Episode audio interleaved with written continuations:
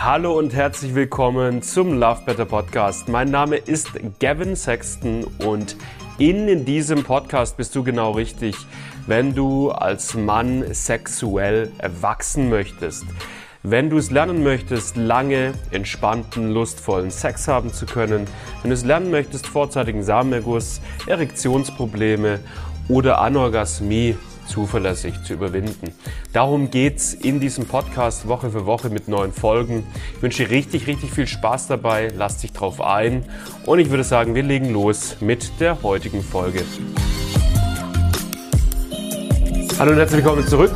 Ich reagiere heute auf ein Video von einem Urologen, der gibt drei Tipps zum Thema vorzeitigen Samenerguss verhindern. Ein Thema, das für viele Männer von unglaublich großer Bedeutung ist und wo sich natürlich viele Männer wirklich gute Tipps wünschen, weil es ist ein Problem, das nicht so ohne weiteres äh, mit, aus dem FF zu beseitigen ist. Und schauen wir mal, was die urologische Perspektive zu dieser ganzen Thematik ist. Let's go. Hallo und herzlich willkommen zu diesem Infovideo. Ich bin Christian Wülfing, ich bin Urologe und arbeite als Chefarzt in Hamburg-Altona und möchte heute ein paar Dinge erklären, die zu tun haben mit Ejakulationsstörungen und vor allen Dingen mit dem frühzeitigen Samenerguss. Was ist das eigentlich? Aus urologischer Sicht muss man sagen, ist das, ist das Problem bekannt. Äh, wir wissen ja, dass die erfüllte Sexualität.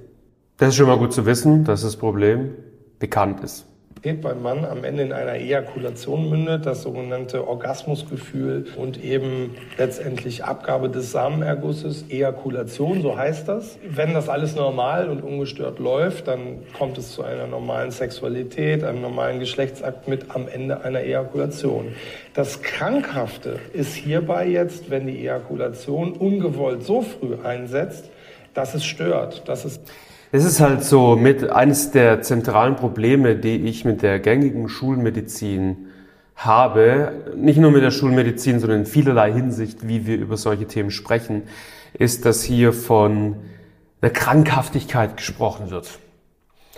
Ähm, allein der Begriff Ejakulationsstörung oder zum Beispiel sexuelle Dysfunktion, ja, eine Dysfunktion, eine krankhafte Störung. Das sind Begriffe, wenn du die als Mann schon hörst, schrumpelst dir untenrum alles zusammen. Das sind einfach furchtbare Labels für etwas, gerade wenn wir über vorzeitigen Samenerguss sprechen, was häufig nicht mehr ist als, hey, wir, glaub, wir lösen hier ein paar mentale Limitationen auf, wir schulen dich ein bisschen auf der körperlichen Ebene, Du machst zwei, drei, vier, fünf Wochen ein gewisses Trainingsprogramm und schwupp, der Laden läuft wieder. Das ist keine krankhafte Störung. Ja, das ist ein Mann, der hat hier und da eine kleine mentale Blockade und kennt sich vielleicht auf der körperlichen Ebene nicht so gut, mehr aber auch nicht. Das ist aber extrem problemfördernd. Wir, wir benennen das ähm, bei uns im Coaching, sagen wir häufig dazu, den Problemframe bestärkend. Ich stelle mir vor, ich bin ein Mann, ich, äh, ich komme beim Sex zu früh und jetzt gehe ich ins Internet rein und ich suche was und ich lande zum Beispiel auf einem urologischen Portal, gibt ja viele dieser Art, und hier wird jetzt von dem Problem, das ich habe, als krankhafte Störung gesprochen. Wie fühle ich mich jetzt? Wie rezipiere ich das Problem, das ich jetzt habe? Wie nehme ich meine eigene Problematik jetzt plötzlich wahr? Und es ist extrem problemfördernd, über solche Themen zu sprechen, wie krankhafte Störung. Na gut, schauen wir weiter dass eigentlich äh, eben auch am Ende dann kein befriedigender Geschlechtsverkehr mehr ist oder eine, keine befriedigende Sexualität, weil zum Beispiel der, der Samenerguss schon nach wenigen Sekunden kommt. Also nicht wirklich äh, eine befriedigende Zeitspanne dadurch erreicht werden kann. So, jetzt ist die Frage, was kann man hier tun? Es gibt auch hier, äh, wie bei vielen anderen Dingen, auch mehrere Kategorien, wie man hier behandeln kann.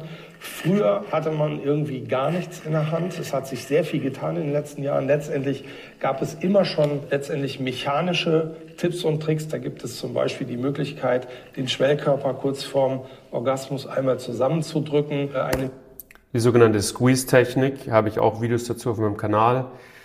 Vollkommen, vollkommen sinnlos.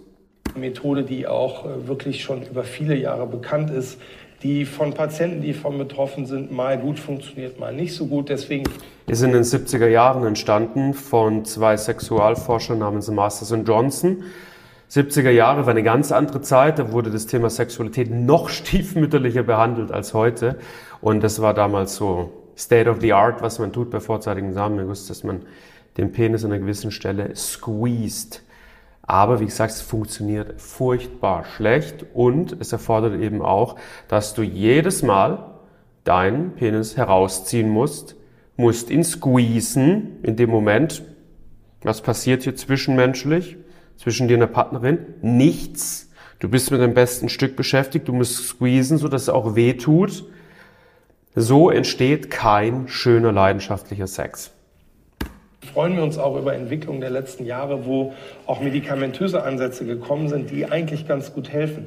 Da gibt es die Formulierung, die eigentlich ganz gut helfen, verrät schon subverbal, dass er selber vermutlich weiß, dass sie nicht der heilige Gral sind. Aber schauen wir uns mal an. Zum einen echte Medikamente. Man spricht auch von dem Medikament Prilogy zum Beispiel, ein Medikament, was durch eine bestimmte Veränderung von Botenstoffen im Gehirn funktioniert und die Latenzzeit, also die Zeit bis, zur, bis zur Ejakulation, äh, schlicht und einfach äh, verlängern kann. Das ist also ein echtes Medikament, wenn man so will. Prilogy ist ein Medikament, das ursprünglich entwickelt wurde ähm, zur Behandlung von Depressionen. Das ist ein, ein, Antidepressivum tatsächlich, wo man dann aber beim Einsatz von Prilogy eben gemerkt hat, dass es scheinbar auch positive Auswirkungen auf die, wie er es nennt, Latenzzeit, also auf die Dauer des Geschlechtsverkehrs bei Männern hat. Wir haben bei uns viele, viele Männer im Programm, die mit Prilogy schon gearbeitet haben. Und ähm, ich habe mir mal auch die Mühe gemacht, ich hab, vor ein paar Wochen habe ich ein Video dazu aufgenommen zu, zu Prilogy. Dapoxetin, so heißt der Wirkstoff in, in Prilogy. Und ich habe eine große Umfrage gemacht, ich habe viele Männer gefragt, was ihre Erfahrungen damit sind. Und äh, tatsächlich haben manche Männer gesagt, ja, es hat mir irgendwie dabei geholfen, länger durchzuhalten. Ähm, aber halt wenig. Also viele Männer haben zum Beispiel gesagt, ja, ich, vorher ging es eine Minute und dann ging es halt, mit Prilogy ging es halt eine Minute dreißig oder ein paar Sekunden länger. Aber viele Männer haben halt auch wirklich gesagt, hey, das ist ein Präparat, das hat richtig in sich, das merkst du, dass du das genommen hast. Kopfschmerzen, Abgeschlagenheit, also viele Männer haben beschrieben, dass sie sich sehr seltsam gefühlt haben, sehr abgeschlagen, ähm, bisschen neutral, also so ein bisschen abgeschnitten von der Realität. Ja, das ist natürlich dann für Sexualität nicht das Richtige. Und was ich wirklich, was ich sagen kann, ist, dass aus, ausnahmslos jeder Mann gesagt hat, es war für mich am Ende nicht der Heilige Gral, es war für mich nicht die Lösung, was auch stellenweise am Preis gelegen hat, weil eine, ich glaube, lass mich nicht lügen, aber eine Tablette kostet, glaube ich, zwischen 15 und 18 Euro pro Tablette, pro Sex. Wenn du ein viel beschäftigter sexueller Mann bist, dann äh, darf es dich dann auch was kosten, äh, das Ganze. Auf der anderen Seite gibt es auch Entwicklungen der letzten Zeit, die eigentlich auch ganz äh, klug gemacht sind, die nämlich letztendlich aus bestimmten Sprays funktionieren, die nichts anderes sind als leichte Betäubungsmittel, die man auf die Eichel aufsprüht, gegebenenfalls auch kombiniert mit Kondomen, dass die eben auch erhalten bleiben. Und man kann hierdurch durch bestimmte verschiedene Präparate, die zum einen sehr stark sein können, die zum anderen aber auch ein bisschen weniger stark sein können, kann man hiermit wirklich gute Erfolge erzielen. Also man muss nicht unbedingt immer das echte Medikament haben, sondern kann auch mit diesen Spraywirkstoffen tatsächlich einen guten Effekt erreichen. Und viele Männer sind tatsächlich hiermit ganz gut zufrieden und testen. Ich habe es fast befürchtet. Ich habe das Video tatsächlich vorher nicht gesehen. Also der dritte Tipp ist jetzt Betäubungssprays, Betäubungskondome. Auch hierzu kam entweder vor kurzem oder wird bald ein Video auch von mir rauskommen.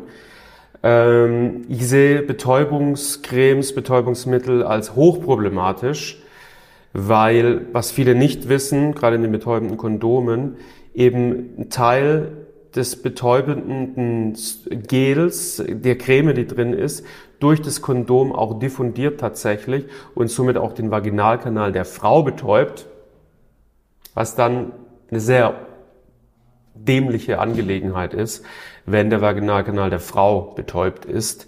Und äh, das andere Problem ist eben, wenn du dein bestes Stück betäubst, dann spürst du nichts mehr oder fast nichts mehr beim Sex. Und das fühlt sich seltsam an. Ja, vielleicht hilft's ein bisschen beim länger durchhalten, aber ist das das, was man sich wünscht? Ist das der Zielzustand? Ist das, wie man die nächsten 20, 30 Jahre Sexualität erleben möchte?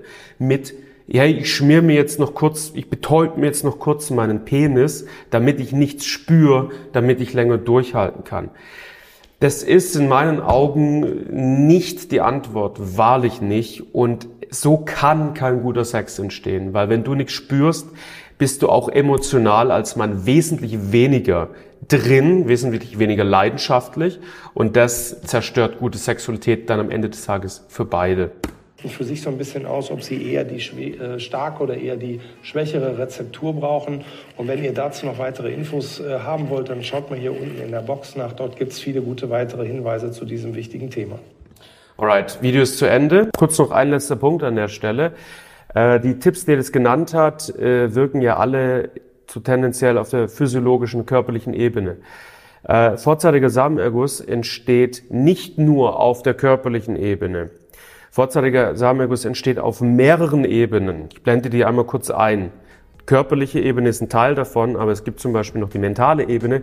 Die wurde jetzt hier gar nicht thematisiert. Genauso wenig wie die strategische, neurologische äh, und energetische Ebene. Das sind alles wichtige Ebenen. Wenn du wissen möchtest, wie man das Thema wirklich ganzheitlich auflöst, dann, mein lieber Mann, check mal das Video unter diesem Video aus, das ich in die Videobeschreibung packe. Ich spreche über die unterschiedlichen Ebenen einmal ausführlich. Danke fürs Zuschauen. Bis zum nächsten Mal. Reingehauen. Ciao, ciao.